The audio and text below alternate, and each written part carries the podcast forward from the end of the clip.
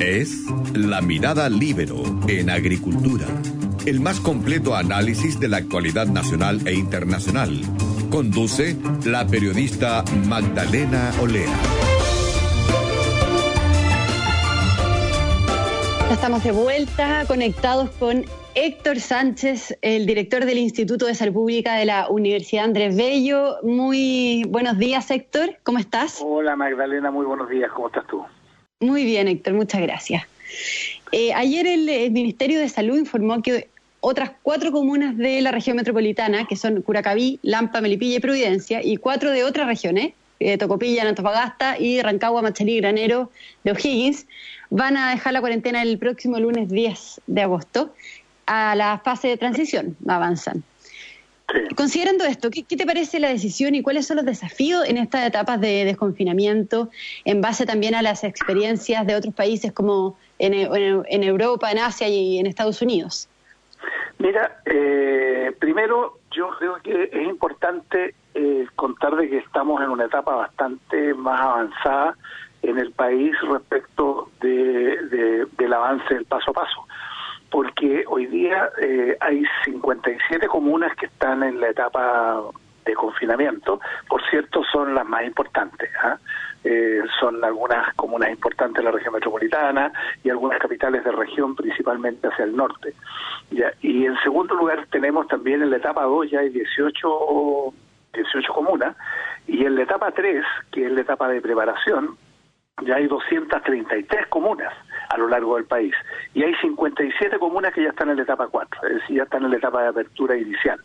Por lo tanto, ya el país está avanzando en esa, en esa dirección. Y eso, eso es interesante, porque lo que uno puede eh, ver que las etapas más avanzadas se están dando en la novena región, en la décima región, en la doceava región, en la séptima y en la octava, por ahí va. Y la región metropolitana ha ido mejorando sustancialmente. Ahora, ¿cuál es la buena noticia? Que a pesar de que todas estas comunas se han abierto, si bien es cierto que han incrementado el número de personas eh, contagiadas, es decir, había un pequeño brote, ya no había un, descontrol en algún lugar que eh, llevara, ¿no es cierto?, a que en definitiva la situación hubiera que pararla eh, eh, con, un freno mano, digamos, sino que básicamente esto eh, ha estado bastante bastante controlado. Controlado. controlado, sí. Lo cual, a diferencia de lo que hemos estado viendo en otros países, lo que tú me preguntabas específicamente, ya que lo, lo han hecho muy bien, como Alemania, como España, como Cataluña, ya como Reino Unido, ya están con problemas porque están volviendo por, eh, están todos teniendo brotes importantes, eh, con números importantes de nuevos casos, ya que en definitiva eh, cerca de mil casos en España, Italia, eh, Italia no, Italia lo está haciendo muy bien, con cerca de 200 casos, pero Reino Unido están con 700 casos diarios, Alemania con más de 700, Francia con cerca de mil, ya, por lo tanto, ¿qué es lo que ha sucedido ahí? Lo que ha sucedido es que se han relajado las medidas de manejo de la higiene, eh, lavado de manos, uso de mascarilla y del distanciamiento físico. Es decir, la población dio por supuesto que el problema estaba resuelto. Y esa situación ha llevado que en definitiva se hayan producido los rebrotes que en muchos casos los está llevando a tener que volver a etapas anteriores y en algunos casos a confinamiento. Y esta es una situación que nosotros tenemos que evitar. Ya, yo te diría que depende del cuidado de la gente, de la responsabilidad que tenemos que tener en estas etapas también. Depende, depende del cuidado de la gente, pero el cuidado de la gente a su vez depende del mensaje y de las campañas de educación que haga la autoridad.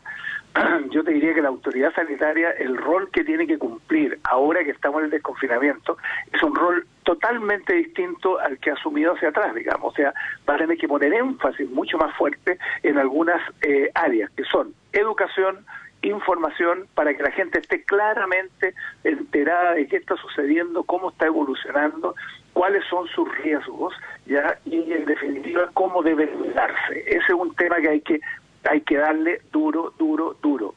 Y a continuación, lo segundo que hay que dar muy fuerte son los protocolos y la fiscalización del cumplimiento de los protocolos, que otra otra variable que es clave, porque los protocolos son clave en el desconfinamiento, sobre todo en la etapa de preparación y apertura inicial, porque ahí ya la gente empieza a entrar a los comercios, empieza a entrar a las oficinas, empieza a entrar a los distintos servicios, y ahí donde lo que se requiere es que existan normas muy claras para mantener el distanciamiento físico, para mantener la higiene y evitar la contagiosidad de las personas. Y ahí también tiene que haber fiscalización. Si no hay fiscalización, estamos con problemas. Y lo tercero, que es la clave, ya y que en definitiva es lo que, lo que yo he observado que se está haciendo, es que básicamente tiene que aumentarse la, eh, la detección de casos positivos con intencionalidad, es decir, hay que salir a buscarlo ya de tal manera la primero de, detección, detección para que una gran cantidad de exámenes se hagan,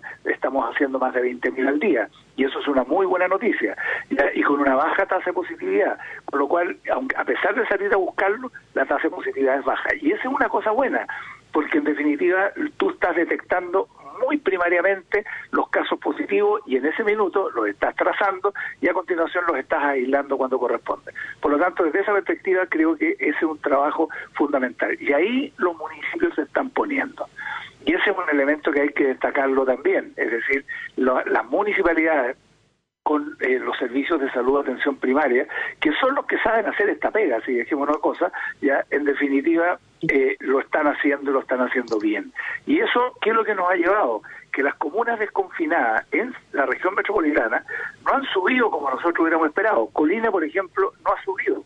Ya, las Condes tampoco ha subido. La Reina se ha mantenido más o menos estable. Lo Barnechea ha subido un poco y Ñuñoa ha subido un poco. Lo cual también uno puede pensar y decir, a ver, en el caso de Ñuñoa, ¿por qué? Hay mucha gente joven en Ñuñoa, ya a pesar que también hay gente de tercera edad importante, pero también hay una cantidad importante de gente joven, ya profesionales mm. jóvenes, hay muchos profesionales jóvenes viviendo en esa zona, ya hay mucha área social, hay mucho, hay muchas ganas de poder volver y ellos estuvieron muchísimo, muchísimo tiempo confinados. No te olvides que Ñuñoa debe haber sido una de las comunas junto con Santiago que más tiempo ha estado confinado en la región metropolitana.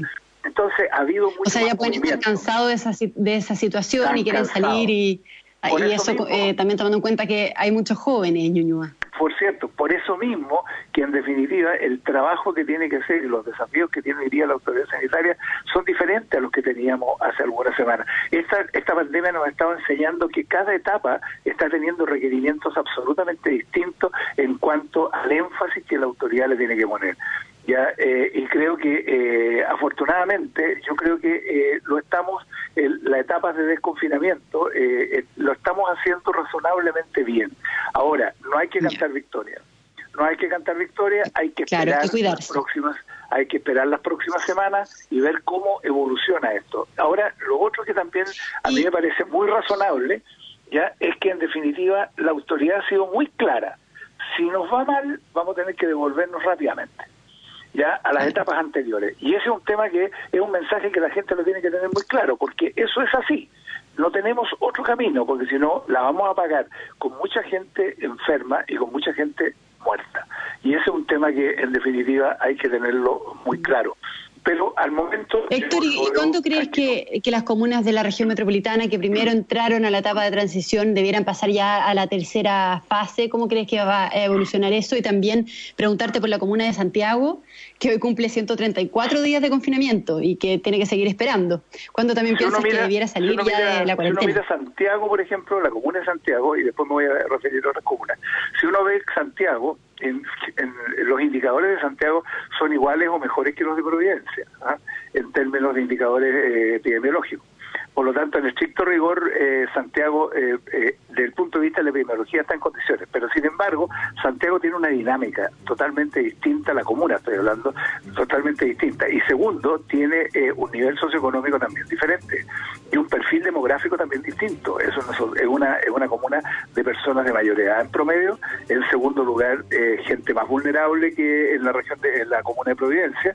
Y en tercer lugar, la actividad que se desarrolla, la actividad del comercio, este comercio pequeño, el comercio ambulante, y la gente va a salir, pero que necesita ganar plata, así decimos una cosa, ya hace más difícil el manejo. Y en las otras comunas, uno ha observado que están bajando también los indicadores, están bajando en, distintas comunas, ya incluso las comunas que eran más duras, las comunas rurales, que sé también están bajando. De hecho, algunas de ellas ya las lideraron, ya eh, como, como Curacaví, como Melipilla, como Lampa, ya y, van a van a seguir liderando. Yo creo que en la, eh, Santiago, yo creo que si la próxima semana se me ocurre si no es la próxima semana, va a ser a fines de la próxima semana, van a anunciar el desconfinamiento de la comuna eh, de Santiago y probablemente de otras comunas de la región metropolitana. Lo ideal, lo ideal es que toda la región metropolitana esté desconfinada. ¿Ya? Pero para eso tiene que estar el Ministerio de Salud y, las, y los municipios totalmente preparados para la detección, el resultado precoz del, del, del examen y a continuación la trazabilidad y el aislamiento. Esa es la clave fundamental. Perfecto. Héctor Sánchez, director del Instituto de Salud Pública de la Universidad Andrés Bello, muchísimas gracias nuevamente por toda la información clarísima que nos, nos trae siempre, Héctor. Muy bien. Ok, Magdalena, Buen día. placer. Saludos a los auditores. Hasta luego. Gracias. Bueno, yo me despido también de la mirada libre, los dejo invitados a escuchar seguir en sintonía de Radio Agricultura en Conectados, el programa del Checho Irane. Nos encontramos nosotros nuevamente mañana. Muchas gracias.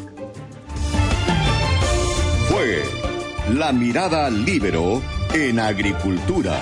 Una presentación de Viña Garcés Silva, pioneros del Valle de Leida.